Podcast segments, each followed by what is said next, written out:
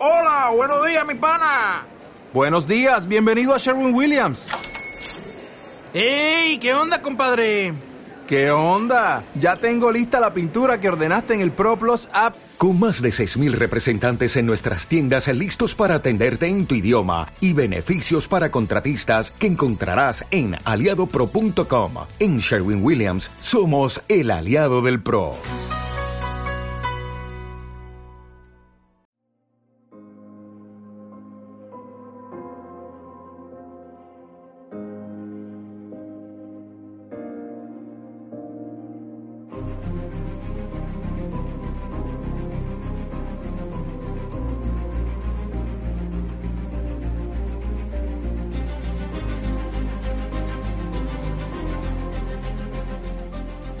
Muy buenas noches amigos, estamos transmitiendo completamente en vivo a través de la red internacional Urantia y a través de nuestro canal de YouTube de Planeta Urantia. Un podcast mandito más en esta noche, precisamente la noche de Halloween del año 2019, nuestro podcast maldito que se llama Yo no creo en fantasmas.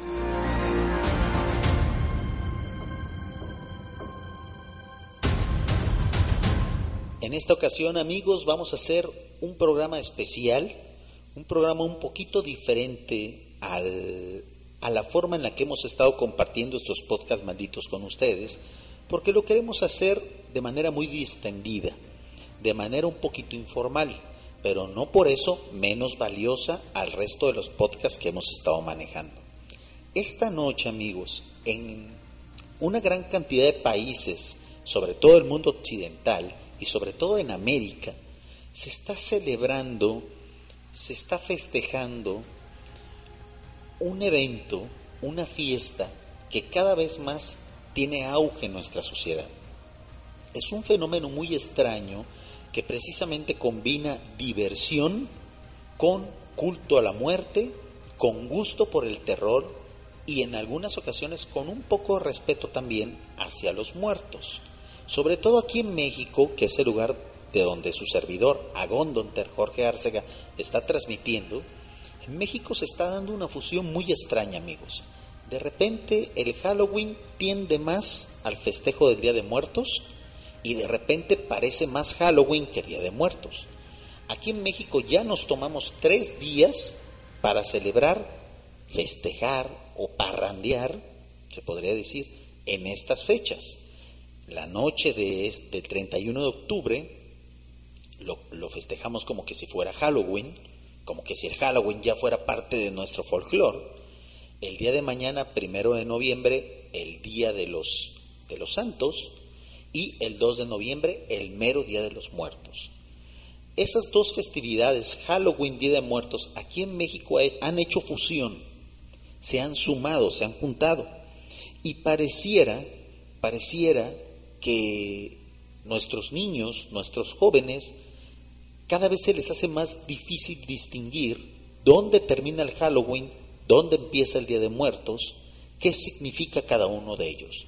La intención de este podcast no es describir ninguna de esas dos fiestas, simplemente lo pongo en contexto para que ustedes se den cuenta y entiendan, sobre todo aquellos que lo escuchen en diferido, esta transmisión, este podcast, el por qué vamos a hablar de esos temas en este espacio de urantianidad, que son los podcasts malditos de Planeta Urantia. Urantianidad extrema, urantianidad sin tapujos prácticamente.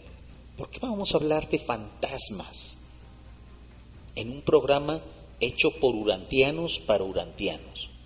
Muy sencillo, amigos, porque muchos de los lectores que iniciamos hace muchos años a leer el libro Urantia, tenemos un gran bagaje cultural, tenemos muchas cosas cargando en nuestras espaldas, eh, cuestiones tradicionales, eh, especulaciones, tradiciones, eh, costumbres, usos y costumbres de nuestra región donde vivimos, etcétera, etcétera.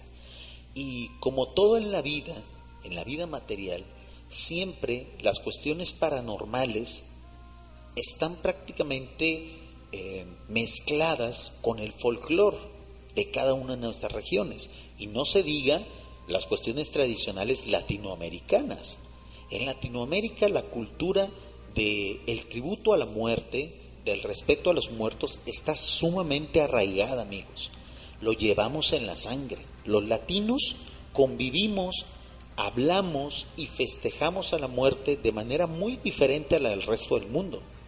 No se diga con el resto del mundo, por ejemplo, las culturas orientales. Para nosotros la muerte tiene un significado muy especial. Y la visión de los latinoamericanos cada vez más está permeando en el resto del mundo. Ahí están películas como Coco, por ejemplo, y muchas series, novelas, cuentos, obras literarias que empiezan a contagiar la forma en la que los latinoamericanos vemos la muerte con el resto del mundo. Y aquí en Latinoamérica, amigos, sobre todo aquí en el continente americano, hay una gran tradición de respeto y de compartir oralmente las historias de fantasmas. No hay región, no hay pueblo, no hay ciudad, no hay barrio en Latinoamérica que no tenga su propia historia de fantasmas, de fenómenos paranormales, de casas embrujadas, etcétera, etcétera. Pareciera que a los latinos, a los americanos, nos encanta esto de, de sentir terror, de tener incertidumbre, de tener contacto, ya sea benévolo o no, con cuestiones del más allá. Y ante eso, ante esta invasión de películas, de series, de cómics, de novelas, de todos los medios de comunicación en estos días y prácticamente durante todo el año hablando de fantasmas, hablando de monstruos, hablando de leyendas, de maldiciones. ¿Qué tenemos que decir los urantianos? Muchas personas que son lectores del libro Urante ya de antaño, pues están totalmente distanciadas de esa parte de la cultura. Pero amigos, cada vez más hay lectores del libro durante adolescentes y jóvenes. Aquí en el chat, en el chat del canal de YouTube y en el chat de la aplicación de Ryu, veo en este momento a muchos jóvenes conectados. Muchas personas que sí, que de repente les dan ganas de festejar el Halloween, que de repente el día de mañana van a querer ir ahí a las festividades del Día de Muertos, a ver los altares, a hacer fogatas, etcétera, etcétera. ¿Cómo debemos de actuar los urantianos respecto a estas fechas? ¿Qué debemos de pensar cuando alguien que sabe que somos urantianos nos habla de estos temas? ¿Qué tenemos que responder? De eso más o menos el día de hoy se va a tratar el podcast maldito y lo vamos a hacer de manera muy constructiva, pero también de manera muy distendida. ¿Por qué? Porque justamente ahorita, alrededor de donde estoy grabando el podcast, la gente está festejando el Halloween. Tuve que meter muchos elementos de aislamiento para que no se escuche la fiesta que está ahorita fuera de la habitación donde yo estoy grabando y el resto, mi familia, mis amigos, algunos invitados están festejando Halloween en, una casa de donde ahorita estoy transmitiendo. No estoy transmitiendo desde mi casa hoy. Entonces, ¿Qué tenemos que hacer los urantianos ante este tipo de festividades? Creo yo que la mejor opción, amigos, es comportarnos como lo hacemos en la Navidad tradicional, respetando las creencias de los demás. Y de ser posible, amigos, incorporándonos a esas festividades. Creo yo que no nos hace ni más ni menos urantianos, ni más ni menos eh, lectores del libro Urantia el unirnos a este tipo de fiestas. Obviamente haciéndolo con moderación, sin de repente emocionarnos de más ante las festividades, dándoles su justa dimensión. Porque para nosotros realmente, un día de fiesta para nosotros los urantianos es el 21 de agosto. ¿eh? Y la mejor muestra de eso fue el 21 de agosto de este año, del 2019 donde muchos urantianos se unieron en casas, en algunos salones, de repente en algún restaurante, en algún bar, y celebraron de manera muy discreta, de manera muy cívica y sobre todo de manera muy amorosa un aniversario más de nuestro querido Jesús de Nazaret. Es decir, ese ser en el cual se auto-otorgó nuestro creador Mical de Nevadón. Yo creo que esa es una fiesta urantiana tal cual, hecha y derecha, como a lo mejor dentro de algunos años o algunos siglos se van a festejar más celebraciones urantianas, pero ahorita es la única que tenemos, amigos. La Semana Santa de repente también nosotros la celebramos con mucho respeto, con algo de tristeza, porque nosotros sí nos tomamos muy en serio todo eso que pasó hace dos mil años, pues lo que desembocó la Semana Santa, ¿no? Y, le tenemos mucho respeto a eso. Y, y a lo mejor lo hacemos desde una playa, porque en Semana Santa el 80, el 70% de la población de Occidente se va a las playas, se toma sus cervezas, etcétera. Y nosotros como urantianos, integrados a este mundo, tenemos que formar parte del mismo mundo, amigos. ¿Ustedes qué piensan? ¿Debemos los urantianos apartarnos? ¿Debemos de segregarnos de esas festividades? ¿O como parte de la sociedad en la cual estamos inmersos, debemos de integrarnos sin que la verdad nos preocupe si vamos bien vestidos o no a las fiestas, si realmente vamos a ganar el concurso de tener el mejor disfraz, sin que a lo mejor seamos los anfitriones de una fiesta así. Pero, vamos, si alguien nos invita, si tenemos amigos que disfrutan de estas fiestas, pues yo creo que haríamos mal en apartarnos, porque precisamente los urantianos lo que tenemos que hacer es integrarnos a la sociedad crear base social. Y si nosotros nos segregamos porque no nos gusta la festividad, porque la vemos como algo este, que es irrespetuoso a nuestras creencias, pues lo que vamos a lograr es el efecto contrario, amigos, que por ser urantianos nos aislemos. Hay un podcast maldito de la segunda temporada que se llama La triste soledad de los Urantian.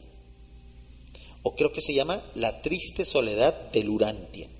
Allí hablamos precisamente de ese fenómeno que se da en muchos urantianos que se autoexcluyen, que se automarginan, que se apartan de su familia y de sus amigos y de sus grupos sociales porque se sienten aislados, porque, porque el leer la revelación los ha aislado del mundo.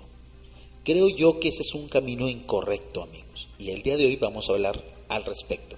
Voy a comenzar obviamente a leer los comentarios. Gracias a todos los que se han integrado a estos directos a través de YouTube. Recuerden que el directo de YouTube es, es eh, solamente durante la grabación de este podcast. En cuanto terminamos, el video se destruye, porque no queremos que nos los vayan a censurar y afectar con eso al resto del contenido de nuestro canal de YouTube. Obviamente, grabamos el podcast, lo editamos, lo dejamos bonito con música de fondo, quito algunos errores, algunas barbaridades, ¿sabes? Que yo digo, algunas groserías, otras las dejo, ¿eh? Otras las dejo. Y lo subo en iBox, primero en exclusivo para nuestros mecenas y unos días después quedan liberados para el resto de la audiencia. Voy a empezar a leer los comentarios y primero voy a comenzar con los comentarios de YouTube y continúo con los comentarios de la RIO. Me comenta nuestro amigo Miguel Ángel Ruiz Torres. Yo leí el libro Estoy bien, donde dan testimonios de personas que han visto a sus seres queridos después de muertos. Esos contactos normalmente son de paz. Exactamente, amigo Miguel Ángel. Este libro de nuestro querido maestro JJ Benítez ha causado muchísima polémica.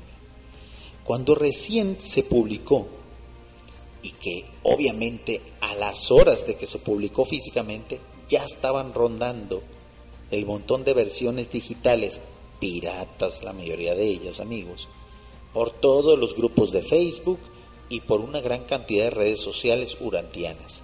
Amigos, yo les recomiendo que por favor no fomenten la piratería a través de nuestros medios urantianos. Nosotros urantianos sí tenemos que cumplir ciertas normas y ciertas conductas morales, sin que lleguemos a ser moralistas, sin que lleguemos a ser mojigatos. De eso se va a tratar este podcast. ¿Cómo debemos de comportarnos ante este tipo de cosas? Pero amigos, hay que saber y hay que tener bien entendido que la piratería es un delito. La piratería a través del Internet es un delito. Y los urantianos, creo que yo, delitos no debemos de cometer, debemos de evitarlos.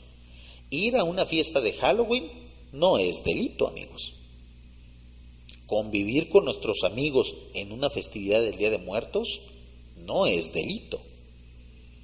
Ir mañana o pasado mañana, eh, que sería primero y 2 de noviembre del 2019, al panteón a poner una ofrenda en la tumba de nuestros antepasados, a convivir con ellos, a hacerles un altar de muertos, no es delito.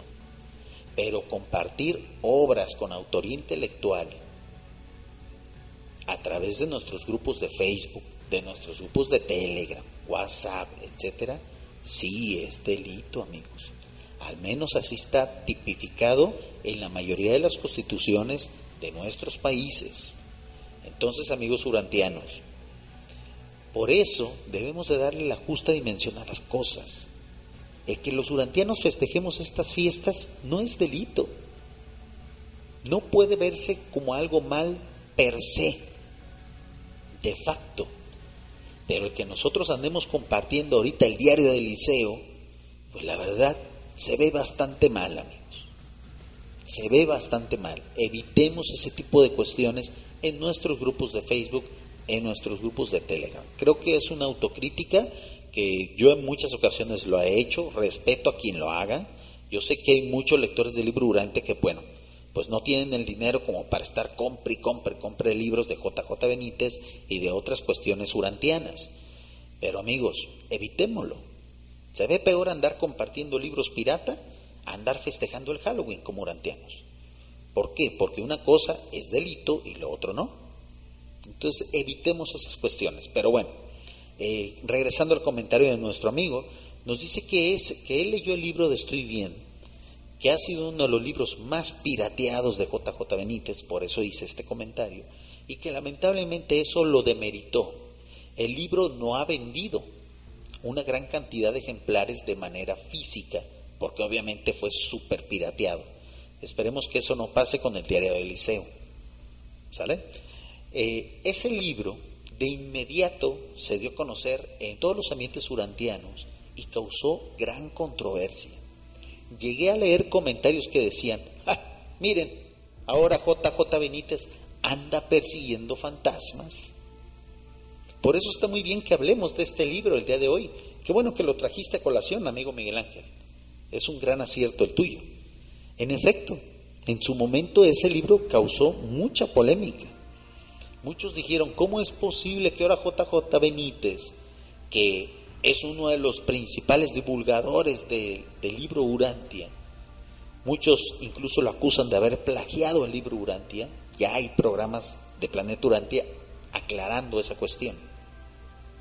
Ahora resulta que el Señor cree en fantasmas. Ahora resulta que está contraviniendo totalmente a lo que dice el libro Urantia al respecto. Que el libro Urantia indica una y otra y otra vez que prácticamente es imposible que existan apariciones, que existan almas en pena, que existan personas que regresen del más allá. El libro Urantia lo menciona, los reveladores lo indican y son muy claros al respecto. Ahora resulta que, que JJ Benítez está precisamente traicionando los conceptos básicos del libro Urantia. Y estas personas que de inmediato saltaron que se leyeron el libro así rápido y que le hallaron ese defecto, se podría decir, pues se equivocaron rotundamente, amigos, porque el libro de Estoy Bien es un libro de testimonios. Y por ser testimonios, ser cosas que la gente cuenta, pues no hay pruebas 100% veraces de lo que se dice en ese libro. Por lo tanto, podría tomarse como un libro de ficción, no estoy diciendo que lo sea, pero podría tomarse como tal. Y si nosotros los urantianos realmente estamos 100% convencidos de que los fantasmas no existen, entonces, ¿por qué siempre tenemos esa tendencia de estigmatizar aquellos que sí creen en fantasmas? Aquellos que de repente su, su experiencia espiritual o cuestiones que le han ocurrido en la vida lo hacen pensar que sí existen esas entidades, esas posibilidades de la existencia. Hay lectores del libro Durante, amigos, que incluso han tenido contacto con lo paranormal y aún a pesar de no poder explicar lo que les ha ocurrido, por el hecho simplemente de decir, yo no creo en fantasmas, no buscan ninguna explicación de lo que les ha pasado. Conozco a varios lectores del libro Urantia que realmente, por lo que ellos han contado, han vivido experiencias paranormales, pero su convencimiento, su fe en la lectura del libro Urantia hace que descarten automáticamente cualquier situación. Y lejos de buscarle una explicación, inmediatamente cortan cualquier posibilidad y lo ven como una especie de error, confusión de la mente o simplemente como algo que pasó y del cual hay que olvidarse. Creo yo, amigos, que eso le hace un flaco favor a nuestro hábito de ser buscadores de la verdad. Muchos lectores del libro Urantia, muchos lectores del libro Urantia, llegamos a la quinta revelación por ser buscadores de la verdad, o al menos por pretender ser buscadores de la verdad. Y cuando algo que nos convence el libro Urantia nos quita ese hábito, creo yo que hemos perdido la esencia de lo que nos llevó a encontrar la quinta revelación. Tenemos que ser más congruentes, no debemos de perder nuestra naturaleza buscadora, amigos. Hay muchas personas que antes de, leer el libro Urantia eran apasionadas de los ovnis, eran apasionados de los casos paranormales, de tratar de explicar todas esas cuestiones. Y después de leer el libro Urantia, de inmediato descartan toda posibilidad y se vuelven cuadrados y se vuelven herméticos.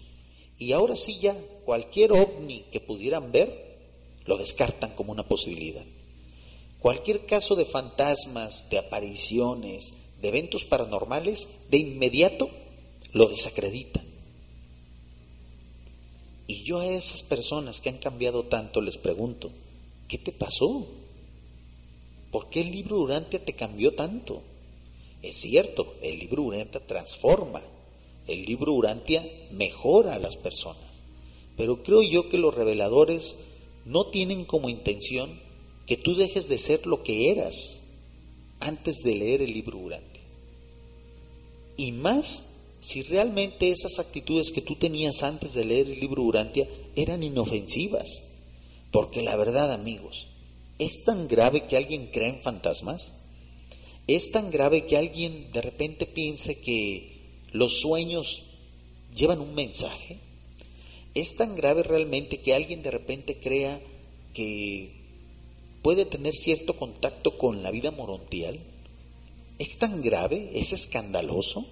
Porque cuando el libro de Estoy Bien fue publicado y fue, fue difundido a través de piratería en, nuestros grupos de Facebook, en nuestros, en nuestros espacios de Internet, pues pareciera que JJ Benítez había cometido un pecado urantiano. Había caído en el escándalo urantiano. Y muchos lectores del libro Urantia hicieron mofa, hicieron sorna de ese libro en particular. Cuando bien pudieron haber dicho, ah, es un libro más de ficción de JJ Benítez. No. De inmediato a burlarse de nuestro querido maestro y decirle, ah, ahora es cazafantasmas. Ahora JJ Benítez anda buscando a Gasparín. Literal.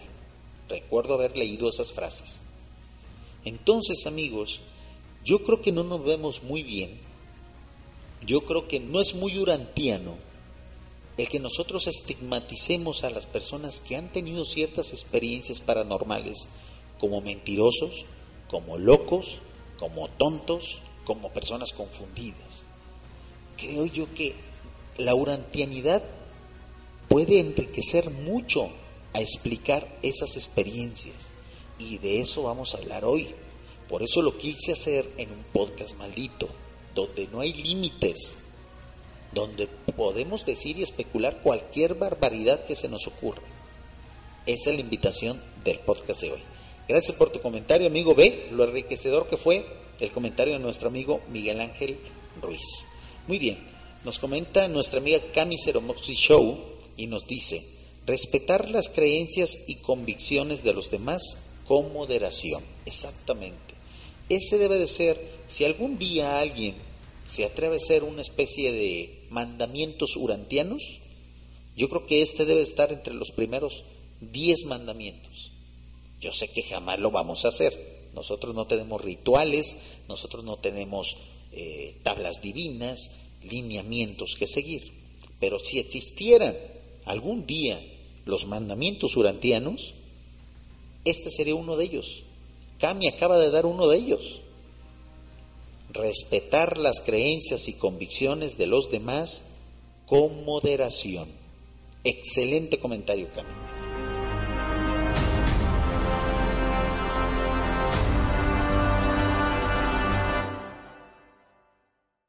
¿Ustedes qué piensan, amigos? Voy a lanzar esta pregunta para, para que lo comenten en el directo. ¿Ustedes qué piensan? Como urantianos es válido la semana de Pascua, la Navidad. ¿Ustedes qué opinan con respecto a cómo los urantianos debemos de integrarnos a esas fiestas? ¿Las descartamos totalmente? ¿Nos vamos y nos encerramos en nuestra casa a leer el libro Urantia? ¿O nos integramos y a partir de esa integración difundimos la quinta revelación. De seguro, amigos, ahorita que se termine la fiesta que está fuera del lugar donde estoy grabando el podcast, muy probablemente a las 4, a las 5 de la mañana, la gente va a empezar a contar ciertas historias, algunas de ellas descabelladas, algunas de ellas bajo el influjo del alcohol, porque en estas fiestas hay, hay mucho licor, hay mucha diversión y hay mucho licor. Y me imagino que en ambientes de, de repente, de discotecas y eso, hay otras cuestiones. Hay drogas, hay lujuria, hay diversión extrema, vamos a llamarlo así. Pero en el ambiente donde yo me muevo, que es un ambiente un poquito más sano, de seguro dentro de unas horas va a haber gente que empiece a contar historias de fantasmas, historias de terror.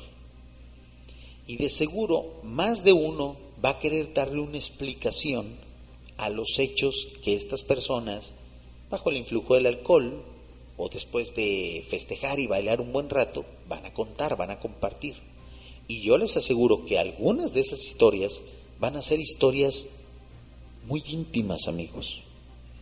Historias que tienen que ver con sus familiares, que no solamente van a contar con la intención de asustar, porque el ser humano, amigos, tiene miles de años pensando y razonando y, tratando de darle una explicación a lo que pasa después de la muerte material. Nosotros como lectores del libro Durantia tenemos una gran ventaja, que prácticamente sabemos pues una gran cantidad de cosas de lo que ocurre después de la, de la muerte material si no al 100%, pues al menos un 80% de las cosas que ocurren después las sabemos, las conocemos. Al menos las podemos describir. No vamos en blanco hacia, hacia el final de nuestros días en estos mundos materiales. Ahí, en esos momentos donde la gente se abre, donde la gente ya empieza a compartir cuestiones de, de su familia, que les emocionan, que incluso les conmueven, ahí es donde entra la urantianidad, amigos. El día de mañana, el día de pasado mañana, de seguro, si nosotros somos lectores del libro Urante integrados a la sociedad, cuando alguien esté llevando una ofrenda a un altar, cuando alguien esté limpiando una tumba y llevando ofrendas a esa tumba, de seguro va a salir una historia, amigos de su abuelo, de su padre, de su tío, de su hermano fallecido. Y las personas en su folclore, en su cotidianidad, van a contar algo muy íntimo de lo que pasó con la vida de ese familiar. Cuando el relato de esa persona termine y exista un silencio, porque casi siempre ocurre así, porque de repente hay experiencias que la gente comparte que son tan fuertes, que son tan inexplicables, que son tan conmovedoras, porque esta gente las cuenta desde el corazón. Casi siempre hay un silencio. Ahí es el momento para que entren los urantianos. No a explicar de manera académica qué pudo haber pasado.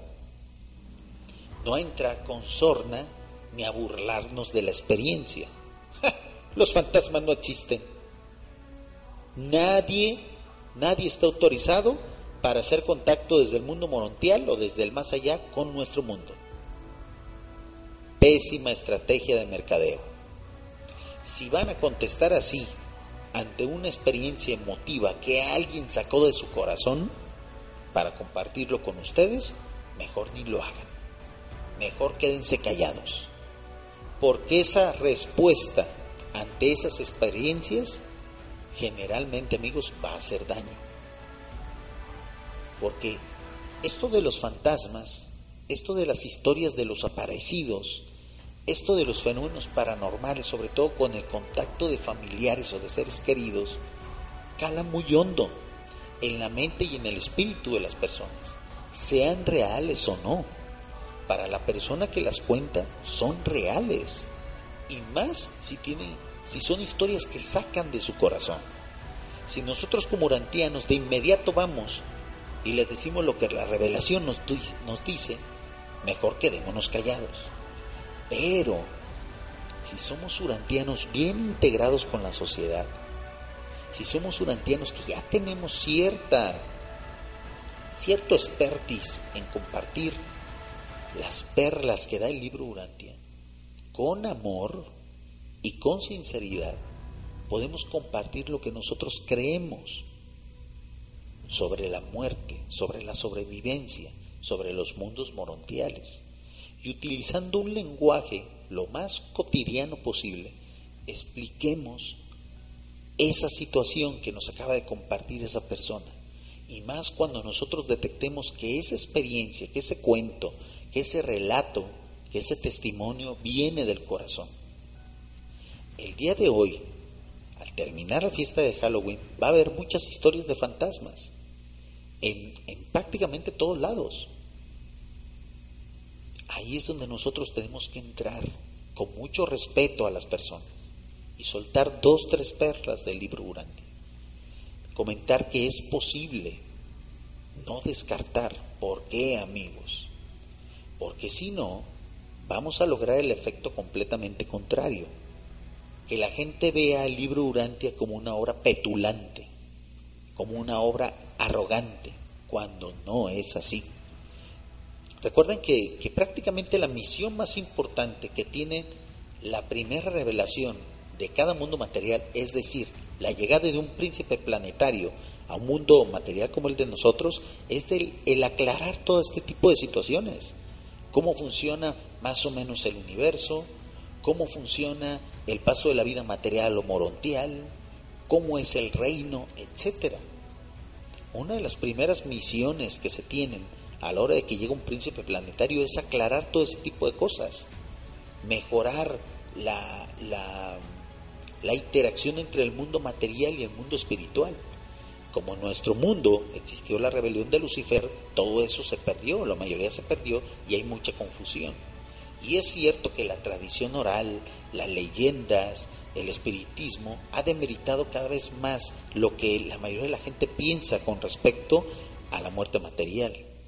Por eso nosotros, con gotero, muy poco a poco, de gotita en gotita, con mucho respeto, tenemos que compartir lo que nosotros pensamos respecto a estos fenómenos. Ahorita vamos a dar algunos ejemplos y sobre todo vamos a tratar de dar algunas explicaciones muy atrevidas de esos eventos paranormales que la gente confunde con fantasmas.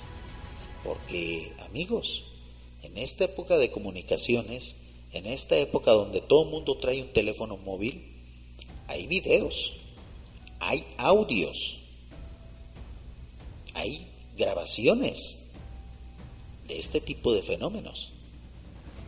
¿Qué explicación le podemos dar los urantianos a esos videos? Que de hecho peritos, peritos informáticos, peritos en medios audiovisuales, no han podido encontrar el fraude. Que casi algunos de ellos hay incluso que son transmisiones en directo, que son streaming, donde aparecen cosas, donde se ven cosas, cosas que se mueven, cosas que se escuchan, y son directos amigos. En los videodirectos es imposible editar en vivo, es muy difícil, no es imposible, es muy difícil. Se tiene que hacer con un estudio de televisión. ¿Qué, explicación le podemos dar a, a los casos donde hay webcams que detectan el paso de ciertas sombras, la interacción de esas sombras con elementos materiales? Y de esos casos está lleno el Internet, amigos. Y mucha gente incluso tiene en sus teléfonos móviles grabaciones de situaciones que no pueden explicar y que por miedo al ridículo no comparten. ¿Qué explicación urantiana le podemos dar a todas esas cosas? De eso vamos a hablar el día de hoy. Sigo leyendo los comentarios y nos dice nuestro amigo José Manuel Ramírez. Hola, buenas noches. Generalmente son tradiciones y nada más. Por ejemplo, la llorona, el chupacabras, etc. En efecto, en efecto, amigo José Manuel, la gran mayoría de las de todo lo que es leyenda, todo lo que son cuentos para causar terror, son parte del folclore. Y la verdad es que a la gente le encanta todo eso, sentir miedo. Sentir miedo ante lo desconocido es algo que llevamos en el ADN. Y más en esta sociedad donde hay mucho confort, donde ya prácticamente, mientras uno cierra bien las puertas de su casa, ya no hay nada que temer. Entonces la gente, el ser humano, ha dejado de tener miedo de la noche, ha dejado de tener miedo del ambiente, ha dejado de tener miedo de las criaturas nocturnas, de los animales, y tiene que sustituir esa sensación, esa necesidad de miedo, esa dosis de adrenalina que da el miedo, pues con las historias de terror. Pero amigos, hay casos de personas que se topan con ese tipo de situaciones sin quererlo sin que ella se los haya contado, sin tener que ir incluso al cine, a que alguien se lo muestre con efectos especiales. Muchos de esos casos están registrados en ese libro que se llama Estoy bien. ¿Qué pasa con esos casos, amigos? Casos que incluso la gente ni siquiera quiere contar por miedo al ridículo. De esos casos son de los que vamos a hablar el día de hoy. Muy bien, sigo leyendo los comentarios. Nos dice nuestro amigo Adrián Madrid a través de YouTube. Creo que criticar y burlarse de cualquier otra persona no es de. Muy bien dicho, amigo. Gustavo Manuel también a través de YouTube nos dice, no creo que tenga nada de malo. Es un proceso de maduración evolutiva espiritual.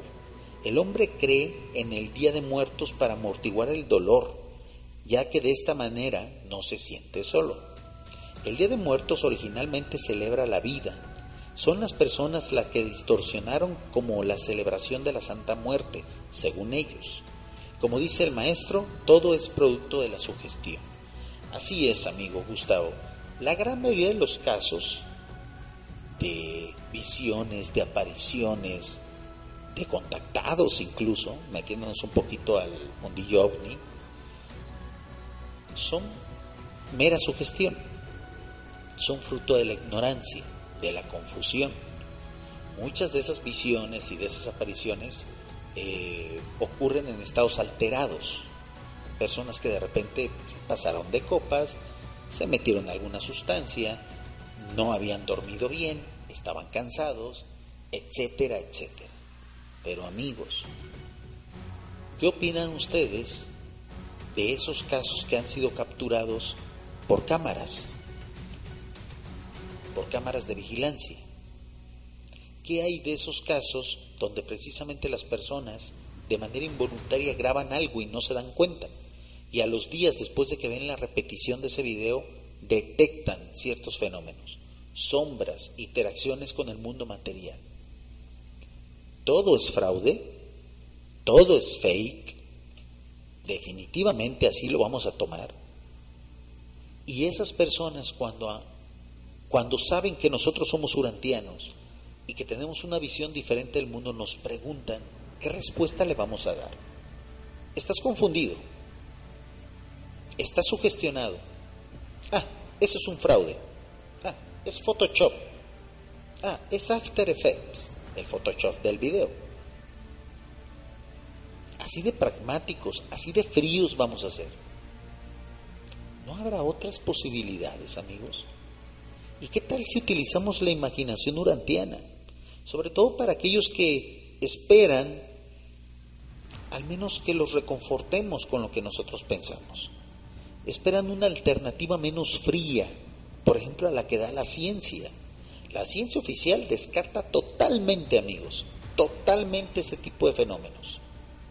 Incluso las universidades y, y los centros de estudios más vanguardistas, más tolerantes, descartan totalmente estas posibilidades. Prácticamente todos los grupos que se han dedicado, todos los grupos académicos, todas las universidades que se han dedicado a estudiar estos fenómenos, lo hacen para desacreditarlos, para encontrar el fraude, para desmontarlos, para con eso exterminar totalmente esas ideas de la mentalidad de la población. Porque amigos, una población que no tiene fantasías, o cuando menos que no tiene conciencia de que puede existir vida después de esta vida, es una civilización, es una población muy triste, amigos. Es una civilización, es una población fácil de domesticar, fácil de materializar, porque los anclamos, a, la población se le ancla en el aquí y ahora. No te preocupes del más allá. No hay fantasmas, no hay espíritus. Tú eres un animal. Trabaja, paga tus impuestos y vota. Y ya. No hay más allá. No hay vida después de la muerte. No existe Dios. Ven como unas unas cuestiones tan escépticas, unos argumentos tan escépticos, unos argumentos tan fríos, tan cientificistas, pueden desembocar en un ateísmo colectivo? Cuando la ciencia empieza a estudiar estos fenómenos, lo hace para, no solamente para esclarecerlos, que así debería de ser, para darles una explicación, no, para desmontarlos para desmitificarlos, para anularlos. Y la ciencia no se conforma con eso, amigos, va más allá. Como los fantasmas no existen, como no es medible, como no hay testimonios y 100% veracidad, aunque haya videos y fotos y testimonios, como no hay veracidad, como no podemos repetirlo en un laboratorio, los fantasmas no existen. Y de ahí a decir que Dios tampoco existe, es un paso, amigos. Porque de Dios tampoco hay certeza. Porque a Dios no se le puede repetir en un laboratorio. ¿Ven cómo negar una cosa permite que neguemos la otra? No existen los fantasmas. Eso equivale también a decir, no existe Dios. ¿Por qué dices tú que no existen los fantasmas? Porque no hay pruebas. Tampoco hay pruebas de que Dios existe. ¿Ven cómo el escepticismo en una cosa puede desembocar al escepticismo total? Esa es la trampa precisamente, amigos, de ser negacionistas de este tipo de fenómenos. Por eso, con tolerancia, con amor y con respeto a las personas que creen en estas cosas, los urantianos tenemos que tener ciertas respuestas que a lo mejor sí no coincidan totalmente con el libro Durante, pero que sí calcen con la mentalidad del resto de la población, para que después ellos, cuando descubran el libro Durante, cuando realmente lo lean, ahora sí entiendan que aquello en lo que creían, pues no era totalmente cierto, pero que sí existe un mundo eh, y una vida después de este mundo, que sí existen otras realidades que no podemos ver que no podemos atribuírselas a los a fantasmas, pero que sí podemos atribuírselas a otros seres. Y ustedes ya saben muy bien a qué derrotero voy, ¿no? Muy bien, sigo leyendo los comentarios. Nos dice nuestro amigo Gustavo Manuel. Y nos dice, También existe la posibilidad de que muchos de esos fenómenos sean de los seres intermedios o seres rebeldes que buscan confundir tomando la apariencia de seres que vivieron. Muy bien, amigo. En efecto, amigo Gustavo, por ahí van los, los tiros, por ahí van los derroteros. Voy a leer el chat de la RIU porque están llegando algunos comentarios y no quiero que se me acumulen, precisamente también ellos tienen mucho que opinar. Y nos dicen, aquí en Venezuela no se celebra el día de, el día de Halloween, solo se toma el 2 de noviembre y es para visitar a nuestros muertos. Exactamente, exactamente amigos. En muchos países el Halloween todavía no ha sido incorporado como una fiesta, como un festejo oficial. Aquí en México no lo es, no lo es, pero por nuestra cercanía a Estados Unidos, a Estados Unidos de Norteamérica, básicamente ya tenemos 10 años que todas las noches de Halloween hay fiestas de disfraces, entón, hay pachanga, la gente aprovecha pues, para disfrazarse, para cometer algunas travesuras, otros se emborrachan, etc. ¿Qué vamos a hacer los urantianos? ¿Encerrarnos en nuestras casas como monjitas, como señoras de la caridad, de la vela perpetua? O si nos invitan a una fiesta, vamos. Y de repente aprovechamos ciertas cuestiones para sembrar ahí la urantianidad. En todos lados, amigos, se pueden compartir conceptos del libro Urantia, pero hay que escoger muy bien el momento y la ocasión, la forma de decir las cosas. Si vamos, si nosotros de repente rompemos el ambiente, rompemos la, la magia que de repente desemboca en este tipo de festividades, pragmatismo urantiano, con nuestra asertividad, esterilidad urantiana, pues amigos, la verdad es que no vamos a causar una buena impresión. Pero si de repente nosotros utilizamos ciertos conceptos urantianos para darle una respuesta que a la gente le guste, es cierto que tampoco estamos para darle gusto a todos, pero por eso es que tenemos que saber muy bien cuándo podemos compartir lo que sabemos del libro Urante y cuándo no. Y si lo hacemos entre nuestros amigos y entre nuestros familiares, yo creo que ahí sí vale la pena, porque de algo le servirá a la gente que nos comparte sus experiencias paranormales lo que nosotros les digamos al respecto, aunque no sea 100% amarrado con lo que dice el libro Urantia. ¿Me doy a entender? Por ejemplo, amigos, en muchos casos, y de seguro a ustedes les ha pasado, que alguien cuente una experiencia de haber soñado, de haber visto a un familiar muerto sobre todo familiares recientemente muertos. Como nosotros no estábamos ahí, como nosotros no podemos ver dentro de la mente de las personas, lo único que existe es el testimonio que esta persona entrega. ¿Qué explicación urantiana le damos a eso?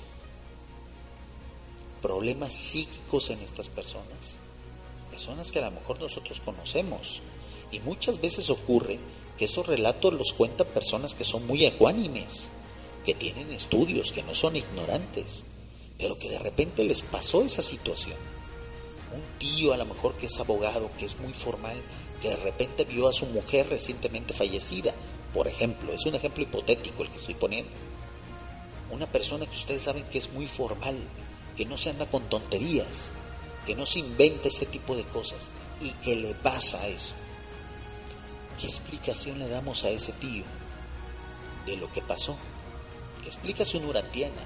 Porque él, si sabe que eres lector del libro Urantia, si sabe que tú tienes una visión alternativa de la vida, va a esperar algo, algo alternativo. No va a esperar la respuesta que le va a dar la ciencia oficial.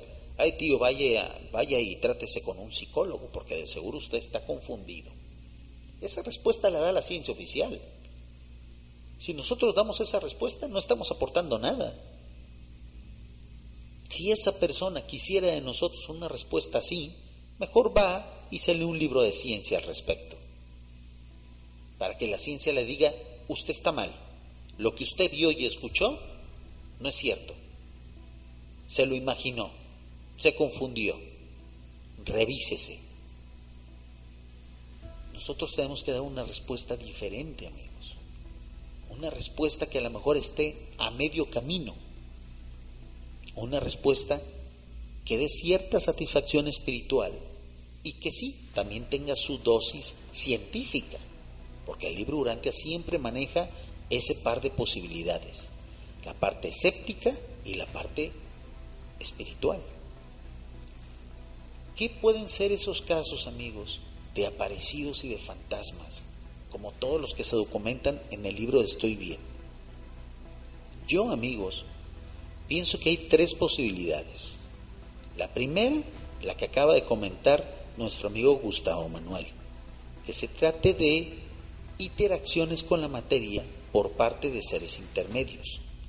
Nosotros sabemos muy bien, amigos, que ya los seres intermedios como tal, los intermedios rebeldes ya no andan sueltos en este mundo. Pero, ¿quién nos asegura que a lo mejor haya seres intermedios de otros planos, de otras dimensiones, interactuando con nuestra dimensión? Ahora, ¿los seres intermedios serán los únicos seres que pueden interactuar con la materia? ¿No habrá otra clase de seres espirituales o supermateriales interactuar con la materia? Porque el libro Urantia comenta que hay muchas clases de seres que no han sido reveladas. Y si dentro de esas clases de seres no revelados existieran ciertas personalidades, ciertas entidades que sí pueden interactuar con la materia, que no necesariamente tengan que ser rebeldes, porque recuerden que aquí en, en Urantia prácticamente nos quedamos sin rebeldes quedaron suelto el, par de perros estos de Caligastia y Daligastia y muy probablemente uno que otro por ahí con pinche. Muy probablemente existan 12 o 13 personalidades jodiendo la existencia de la humanidad. Entidades que en su momento fueron seres luminosos y que ahora caídos en desgracia, pues si bien no son humanos, no son materiales, tienen cierta capacidad de a lo mejor interactuar con la materia. No lo sabemos, amigos. Yo jamás he tenido la certeza de eso, aún siendo lector del libro Urantia, porque yo jamás he visto a Caligasti y Taligastia. Yo jamás he visto un ser intermedio. Por eso yo no puedo afirmar, no, es imposible. Ningún rebelde puede interactuar con la materia. Yo no lo sé. El libro Urantia comenta que no, pero yo no lo sé. No he hecho un peritaje al respecto. No he ido a un laboratorio donde haya un ser intermedio para estudiar sus capacidades. Ahora, amigos, esa es la primera posibilidad, que se trate de seres intermedios, que de repente actúan con la materia con alguna intención. Recuerden, amigos, que muchas de las misiones de los seres intermedios, si no es que todas, son misiones sigilosas, son misiones que ellos hacen para fines que son desconocidos para el resto de la humanidad. Son misiones que a lo mejor se salen de nuestro concepto de utilidad, que a lo mejor tienen cierta intención que nosotros no podemos comprender.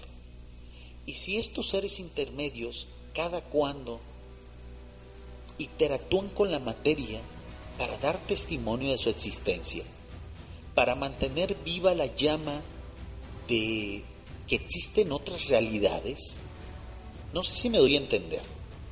Y si muchas de las misiones de los seres intermedios son únicamente mover una puerta, salir ante una cámara, crear figuras en los campos de cultivo de trigo, impregnar imágenes en una pared. Sí saben de los casos a los que me estoy refiriendo, ¿no?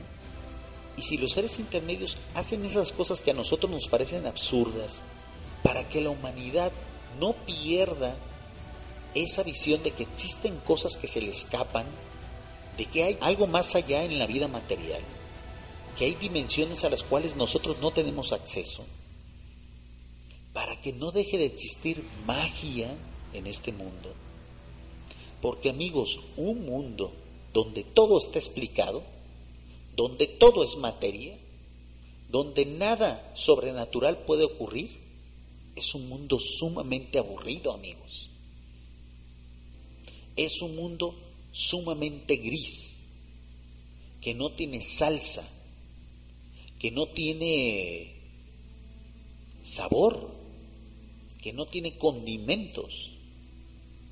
Es un mundo estéril, donde solamente lo que ves existe. Y si los seres intermedios de repente interactúan con la materia para crear confusión, no para hacerle el mal a la humanidad, no para vernos la cara de tontos, no, simplemente para que no dejemos de tener esa visión de que hay cosas que se nos escapan, de que existen cosas misteriosas. Porque amigos, el misterio fomenta la imaginación en la humanidad. Porque el misterio es la picardía, es el sazón, es la salsa picante de la vida. Imagínense amigos que para ustedes no existiera ningún misterio, que ustedes tuvieran la explicación exactamente de todo lo que les rodea. Ah, hoy amaneció, está nublado, ah, es por el ciclo del agua, de seguro habrá una tormenta dentro de dos horas, me voy a subir al auto, encendió, ah, es por el procedimiento de combustión a la hora de que agregué electricidad al motor. Llegó la gasolina, creó una chispa y arrancó el motor. Me desplazo hacia mi trabajo. Ah, eso lo hago venciendo eh, la fricción. Que tuviéramos una explicación científica de todo lo que ocurre en nuestra vida. Ah, hoy me habló mi hijo. Y yo lo escuché debido a las ondas sonoras que se trasladaron a través del aire a la velocidad del sonido. Qué aburrida esa vida. Es cierto, una vida con verdad, una vida científica, pero sumamente aburrida. Qué flojera vivir en una sociedad así, donde todo tenga explicación, donde todo sea exacto, preciso, donde no exista la posibilidad de imaginar, donde no ocurran cosas inesperadas, cosas que no tengan explicación. ¿No será que hay un grupo de seres intermedios que se dedica a sembrar eso? Y por eso están ahí los, los crop cycles, por eso están las caras de Belmes, por eso de repente están ciertas psicofonías impresionantes, por eso de repente hay grabaciones de cosas moviéndose solas, sombras cursando a través de ciertas cámaras, por eso existen los ovnis. ¿No será una especie de trabajo especial que hacen los intermedios? Los intermedios leales. No estoy hablando de los rebeldes, porque para mí ellos están fuera de la ecuación. Al menos los rebeldes de este mundo, si es que todavía hay alguno. ¿No serán los seres intermedios leales los que se encarguen de mantener viva esa llama del misterio? para que nuestra sociedad no se vuelva tan estéril y tan pragmática de que ya no nos pase nada, nada diferente a lo que está contemplado por la ciencia. El día de hoy iba caminando y vi una sombra. De seguro era una paraidolia. No me importa. Solamente creo en lo que veo. Y por lo tanto, Dios no existe. ¿Ven cómo es rápidamente ¿Cómo rápidamente puede pasar uno de esa visión al ateísmo? Porque cuando el ser humano se acostumbra a que solamente puede considerar como real aquello que ve, Dios está fuera de la ecuación. Totalmente fuera. Por eso a lo mejor los seres intermedios se dedican a sembrar misterios, cosas inexplicables para que el ser humano, por más científico que sea, por más materialista que sea, de repente pierda el equilibrio. De repente existan cosas que se salgan de su razón.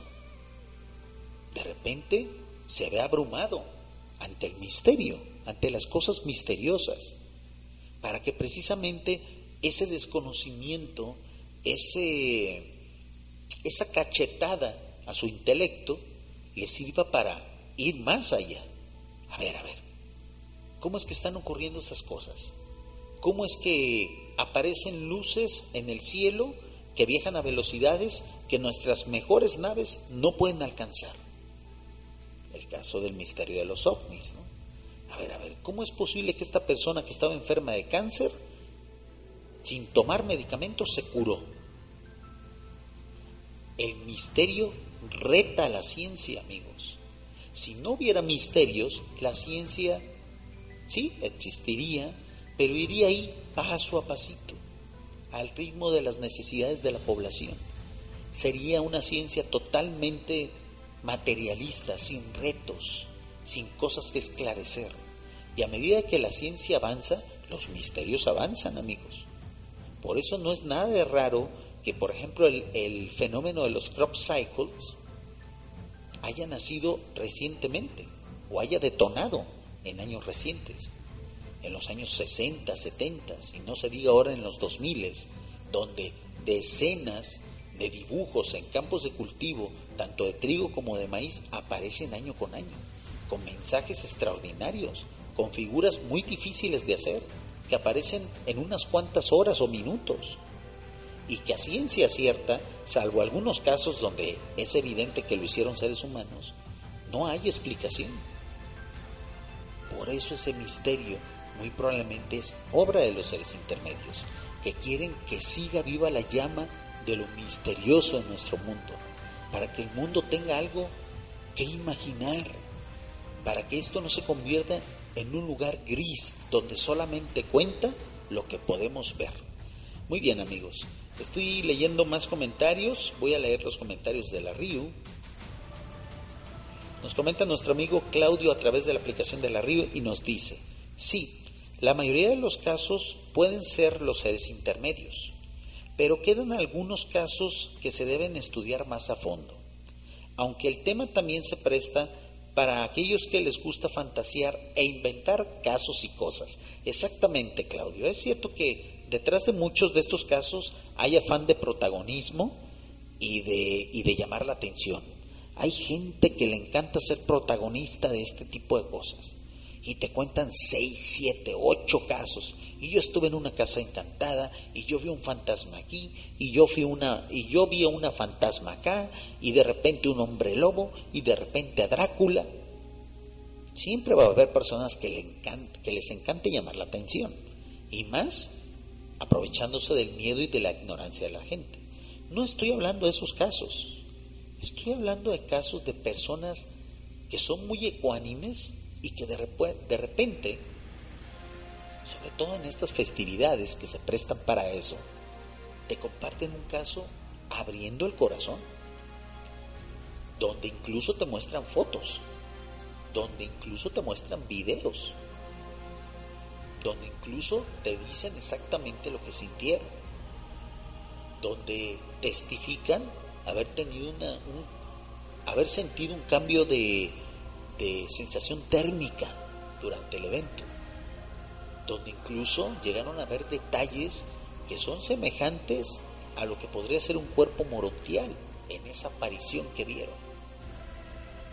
A ese tipo de casos me refiero, estimado Claudio. Casos que están totalmente alejados de la superstición, del bienquedismo, de aquellos charlatanes que precisamente por llamar la atención, por su afán de, protagonismo, pues inventan cosas. Entonces, estimado Claudio, a esos casos me refiero. Yo sé que sí, que el hecho de querer darle explicación a todos los casos, pues sería imposible no le podemos atribuir todo a los seres intermedios, obviamente. Y la gran mayoría de los casos paranormales son fruto de el miedo, de la sugestión. Hay personas que sí están mal de la cabeza y ven cosas, personas que son esquizofrénicas, que tienen alucinaciones, que necesitan medicación. Pero aquellos casos de personas que están emocionalmente eh, estables, sanas, que no tienen ningún brote psicótico y que un día, sin quererlo, ni desearlo, ni esperarlo, ven a un pariente que murió hace tres, cuatro días, por ejemplo. O algún amigo que ellos desconocían que había muerto y platican con él e interactúan con él y lo tocan incluso. ¿No será eso una especie de símil, una especie de, de recreación de aquello que tuvo que hacer nuestro querido Jesús de Nazaret en sus apariciones morontiales? ¿No serán apariciones morontiales chiquitas? ¿No serán misiones de apariciones morontiales chiquitas, light, como para mantener viva la llama de la esperanza en la vida en el más allá?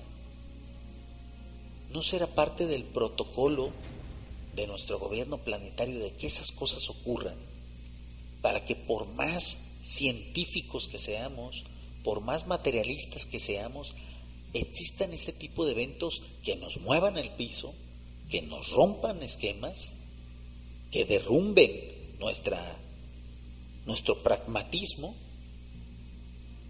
para que precisamente nos demos cuenta de que no todo está bajo nuestro control, de que no todo es medible. Esa es la propuesta precisamente, amigo. Nos comenta nuestra amiga Ilaidian en estos casos es que la gente tiene autosugestión. Claro que sí, ¿eh? claro que sí. Andan, hay mucha gente loca en el mundo, hay mucha gente que está aburrida y que gracias a contar ese tipo de historias, pues eh, tienen su momento de fama, sus cinco minutos de fama. Y eso se nota, amigos. Cuando las historias son tan inverosímiles, luego se nota.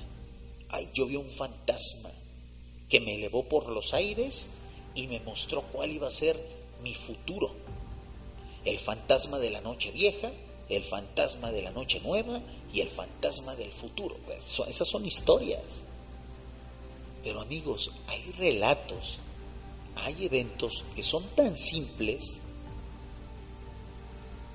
que incluso tienen pruebas físicas de su de su de que ocurrieron a esos casos, ¿qué explicación le vamos a dar? Hay muchos casos, sobre todo recientemente y en el primer mundo, donde hay personas que reciben llamadas telefónicas, que interactúan telefónicamente con estos aparecidos, que platican con ellos. Hay incluso mensajes de estas entidades que quedan grabadas en máquinas contestadoras no solamente en máquinas contestadoras que utilizan cinta magnetofónica, sino también en máquinas contestadoras electrónicas, donde se dan cifras, donde se dan nombres, donde se dan fechas. ¿Qué explicación tiene ahí? ¿La máquina contestadora se autosugestionó? Donde queda registro de la hora y el día donde fueron dejados esos mensajes. Entonces, amigos, con el afán de darle explicación a eso, esta noche he querido rizar el rizo. No descartemos la posibilidad de que a lo mejor de cada mil casos, uno sí tenga una explicación urantiana.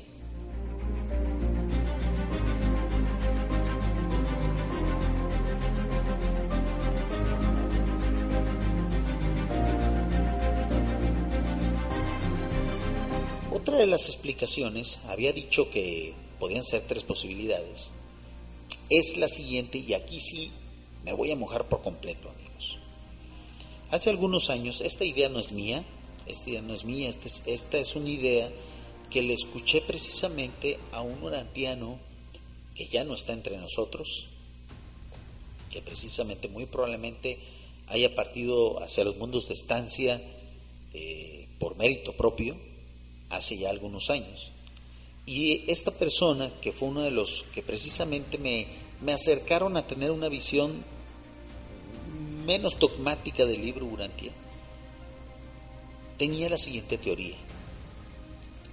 Si las apariciones, si esos eventos que nosotros consideramos como paranormales, fueran precisamente resultado de una misión o de una especie de capacitación especial que se tiene en la vida morontial, Y si esas apariciones de personas que vienen y dejan un mensaje de estoy bien o una información que es útil a la persona que, que precisamente fue testigo de esa aparición, fueran posiblemente, más bien dicho, fueran posiblemente parte de una capacitación de la vida morontial. Hay una parte del libro Urante, amigos, que dice que existe la posibilidad de que seres que ya tienen cierto nivel de estudios morontiales puedan contactar con los mundos materiales de su origen. Esto siempre y cuando haya existido una, una, una dispensación de por medio. Es decir, que solamente personas muy antiguas de nuestro mundo puedan interactuar con, con las civilizaciones que en este momento habitan en Urantia. En el libro antes se comenta que Andoni Fonta, los primeros seres humanos de Urantia, quisieron emitir un comunicado a través del libro Urantia. Quisieron dejar un mensaje a través de la quinta revelación, pero no se les autorizó. Eso quiere decir que si ellos querían mandar ese mensaje, es, es posible que haya sido porque existía, existía la posibilidad de que lo hubieran hecho. Porque a lo mejor se ha hecho en otros mundos. A lo mejor el Andón y Fonta de mundos vecinos han podido dejar mensajes a, a, civilizaciones que, que, son posteriores a ellos. Imagínense si a nuestro Andón y Fonta de Urantia les hubieran permitido darnos un mensaje a través de la quinta revelación. Que en vez de haberles dicho no, no están autorizados, les hubieran dicho sí, sí, den un mensaje. Dejen un mensaje a través de esta revelación a los humanos del de planeta de, de donde ustedes fueron el primer hombre y la primera mujer capaces de adorar a Dios, los primeros seres humanos como tal. Sí, dejen el mensaje.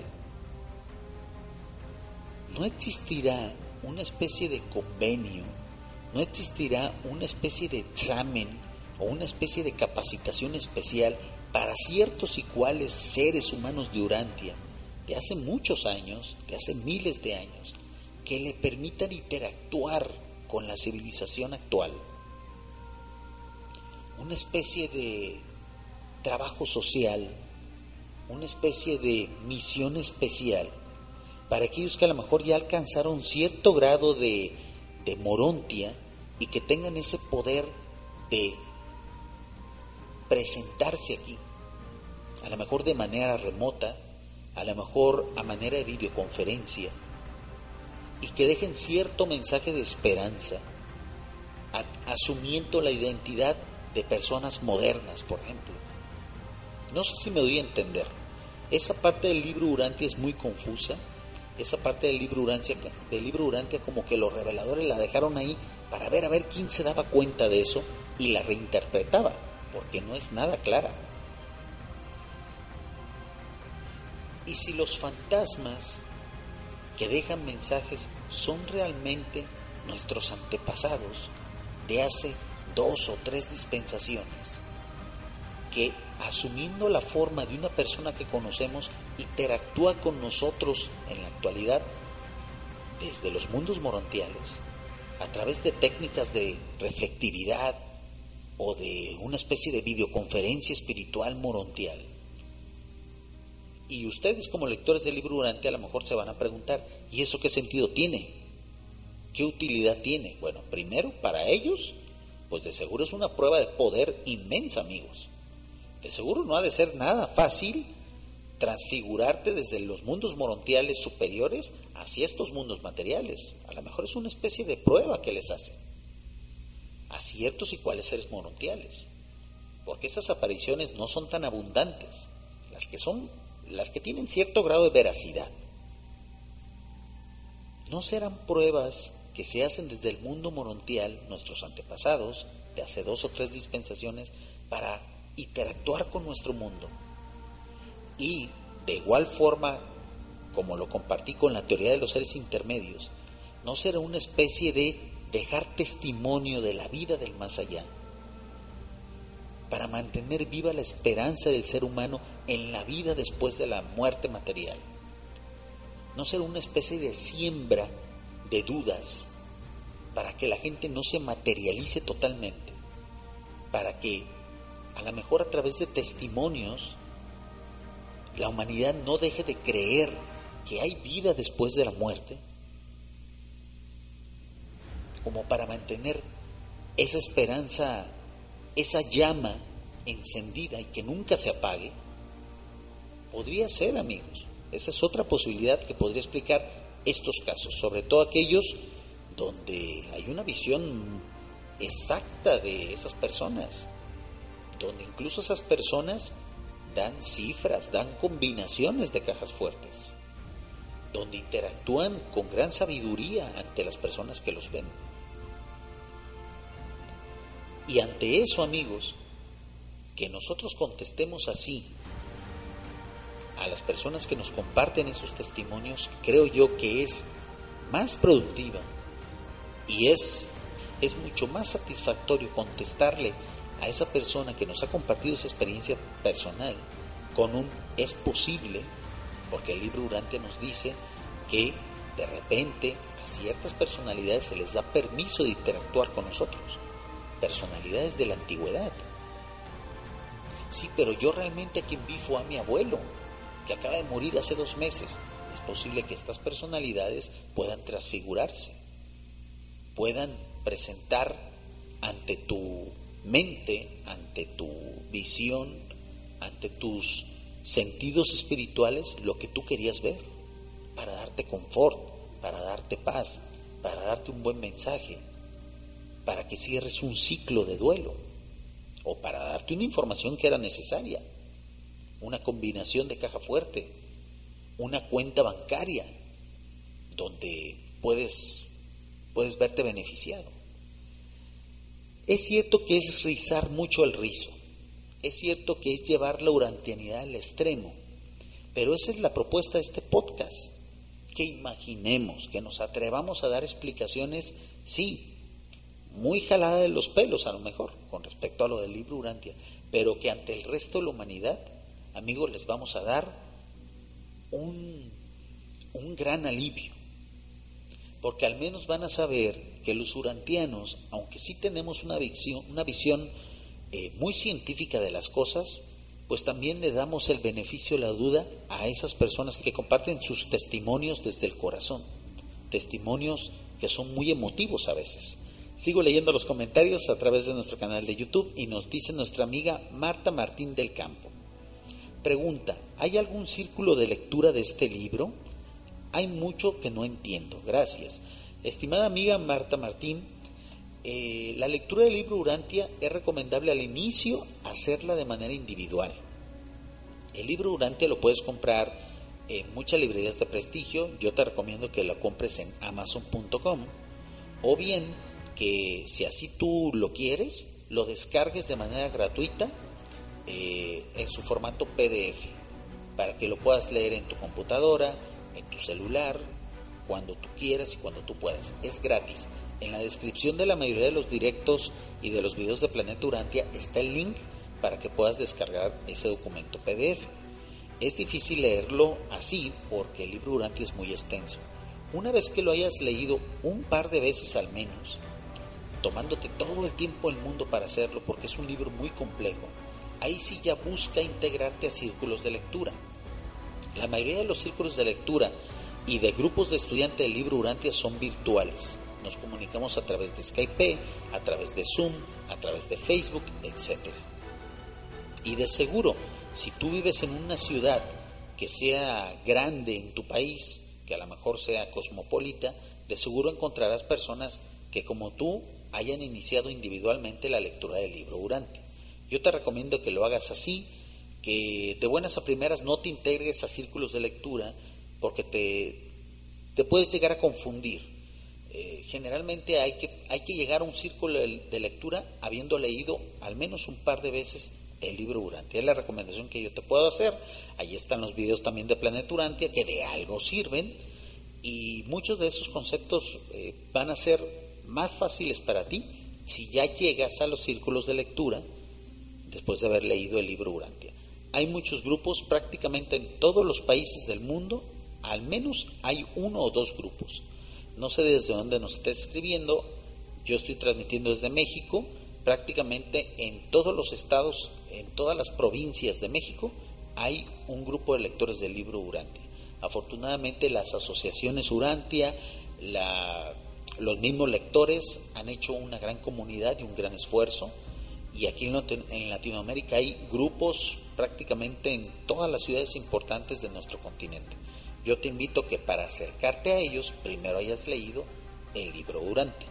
Y muchas de esas cosas que nosotros decimos aquí no precisamente vienen en el libro Urantia. Estos programas son de especulación pura y dura. Eh, nos atrevemos a especular, nos atrevemos a ir más allá de lo que el libro Urantia propone. Pero jamás, jamás este, contraviniendo lo que el libro Urantia dice. Simplemente buscamos aristas, caminos alternativos. Nos comenta nuestra amiga Marta Martín ya tengo el libro y ya lo leí, pero aún así tengo muchas dudas. Amiga, y las dudas jamás se van a terminar, ¿eh?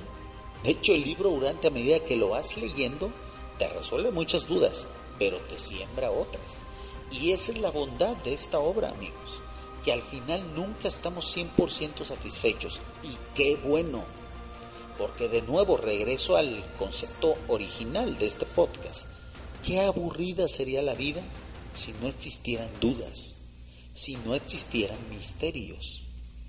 Por eso, esta propuesta que yo les traigo el día de hoy, esta propuesta alocada, esta propuesta alternativa, y si los fenómenos paranormales, y si los casos de fantasmas y aparecidos, sobre todo aquellos que tienen eh, mucha, mucha información, mucho respaldo, incluso audiovisual atrás de ellos, fueran interacciones de los seres intermedios o de seres antepasados de nosotros morontiales para mantener viva la llama del, la llama del misterio, para mantener viva la llama de la creencia en la vida en el más allá, para que aquellas personas que no han tenido contacto con la quinta revelación sigan teniendo curiosidad y al final lleguen a la quinta revelación para satisfacer sus dudas.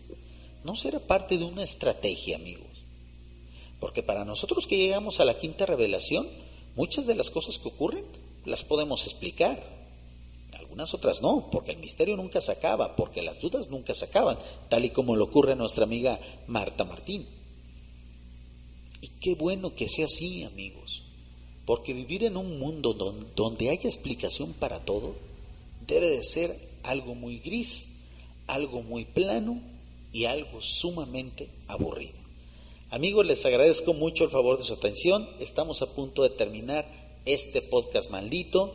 La invitación es esa. Respetemos las festividades del resto de la sociedad. Si podemos, integrémonos. Y si podemos todavía ahí, dejemos nuestras dosis de urantianidad ahí, con gotero, de manera adyacente con mucho respeto a las personas. No andemos ahí de desmitificadores, no andemos ahí de esclarecedores, porque aún así, por más expertos lectores que seamos nosotros, eh, como lectores del libro Urantia, aún así tenemos muchas dudas también. ¿eh? Nosotros no lo sabemos todo. Los lectores del libro Urantia no lo sabemos todo. Tenemos una visión más ampliada del mundo, del cosmos, de la espiritualidad de las jerarquías espirituales, de la vida morontial, del origen de los mundos materiales, etcétera, etcétera. Pero eso no saberlo todo, amigos. Entonces, con humildad, compartamos lo que nosotros podemos aportar para dar explicación a estos fenómenos que afortunadamente existen, amigos, y que a lo mejor cuando el mundo empieza a acercarse a las edades de luz y vida, van a desaparecer porque ya no van a ser necesarios, porque ahora sí se va a crear una especie de, de, masa crítica en la sociedad, donde ya no va a ser necesario que estos fenómenos ocurran para que la gente siga teniendo la esperanza en la vida después de la muerte.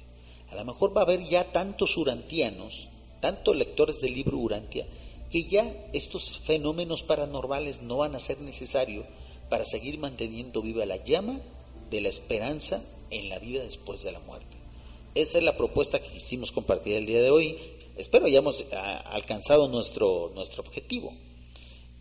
Quedan ahí las cajas de, comentarios para los diferidos.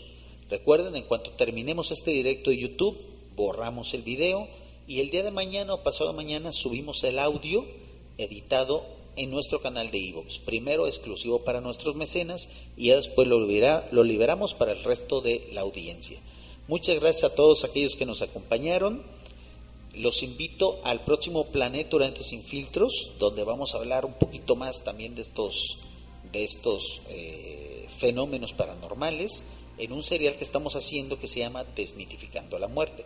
El día de hoy quise hacer una conversación así rápida, amena, para sembrar la duda y para poner esta propuesta. Yo como lector del libro Durante no creo en fantasmas, pero creo saber quién está detrás de esos fantasmas. Y amigos, qué bueno que existe el misterio y que sigan existiendo más misterios para que esta vida siga teniendo sazón, para que esta vida siga teniendo el complemento que precisamente el misterio le da, para que siga siendo rica y sobre todo que no sea aburrida. Les agradezco mucho el favor de su atención. Me despido de la audiencia de YouTube y me quedo un ratito con la gente de la Río, como es costumbre ya en este canal. Agradezco mucho el favor de su atención. Se despide de ustedes su amigo Agondonter desde México. Hasta la próxima.